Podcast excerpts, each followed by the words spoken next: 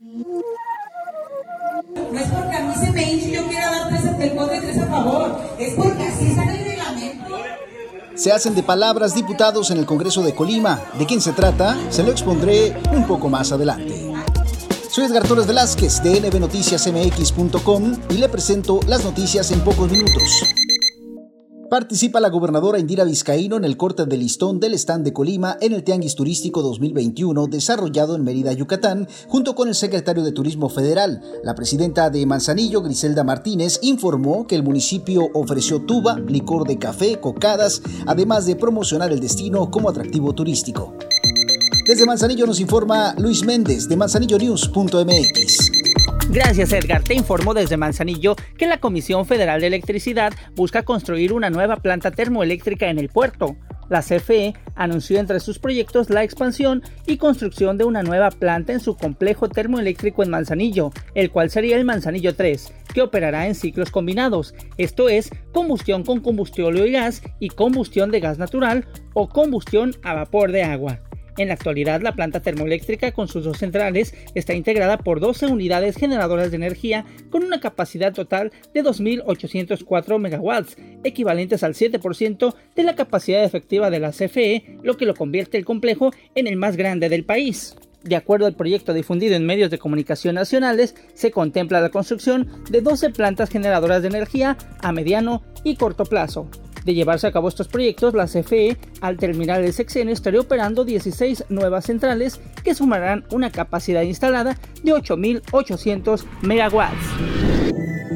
En de Álvarez, el Cabildo autorizó la firma de un convenio con la Fiscalía General del Estado para que la Policía Municipal conjunte acciones y recursos y disminuir la cifra negra y combatir la impunidad delictiva en el municipio. De acuerdo con el convenio, la recepción de denuncias que utilice la Policía Municipal deberá estandarizarse con el utilizado por la Fiscalía.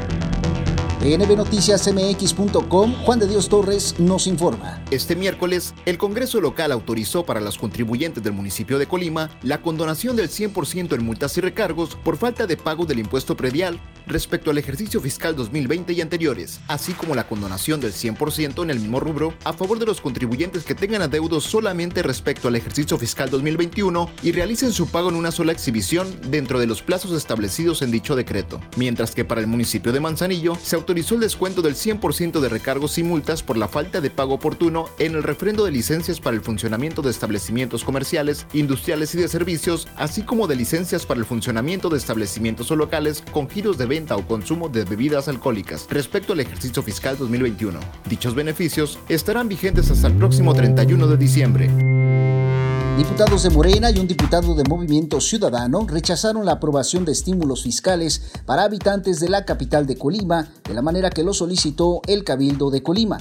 La propuesta era autorizar la condonación del 90% del pago del impuesto predial correspondiente al ejercicio fiscal 2020, así como la condonación del 50% del pago del impuesto predial en relación a los ejercicios fiscales 2019 y anteriores. Estas condonaciones serían válidas en el pago de una exhibición y en el predio con mayor adeudo. Sin embargo, los diputados no lo avalaron así. Son tres en contra y tres a favor. No es porque a mí se me hinche y yo quiera dar tres en contra y tres a favor. Es porque así está en el reglamento.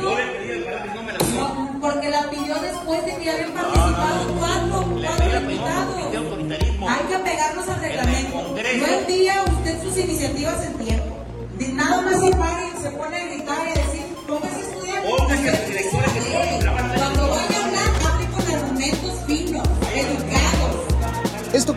es parte de una discusión desatada en el Congreso del Estado este miércoles entre el coordinador de la bancada del Verde, Roberto Chapula, y la diputada presidenta Viridiana Valencia. Esta última pidió al legislador no alzar la voz en sus intervenciones, así como respetar el reglamento para tomar la palabra.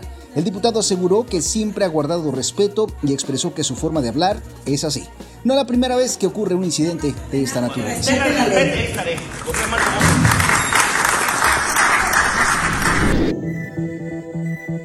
En información de salud, un nuevo modelo con datos de secuenciación de ADN y ARN ha permitido identificar nuevos subtipos de un cáncer de sangre llamado mieloma múltiple y avanzar posibles tratamientos específicos, señala un estudio que publica hoy Science Advances. El autor principal de la investigación, Alessandro Lagana, dijo que estos hallazgos tienen implicaciones inmediatas para el desarrollo de nuevas herramientas de medicina de precisión y ensayos clínicos, ya que diferentes subgrupos de pacientes pueden responder a diferentes terapias dirigidas e inmunológicas en función de sus perfiles genómicos y transcriptómicos. Previo a la reunión de este jueves de los presidentes de Estados Unidos, Canadá y México, organismos empresariales de esos países mostraron su preocupación por la intención del gobierno de México de reducir la competencia del sector privado en la industria energética nacional. En un comunicado expresaron que los mandatarios deben asumir un compromiso en tres temas, la plena implementación del TEMEC, incrementar la competitividad y que los gobiernos capitalicen las lecciones aprendidas de la pandemia de COVID-19.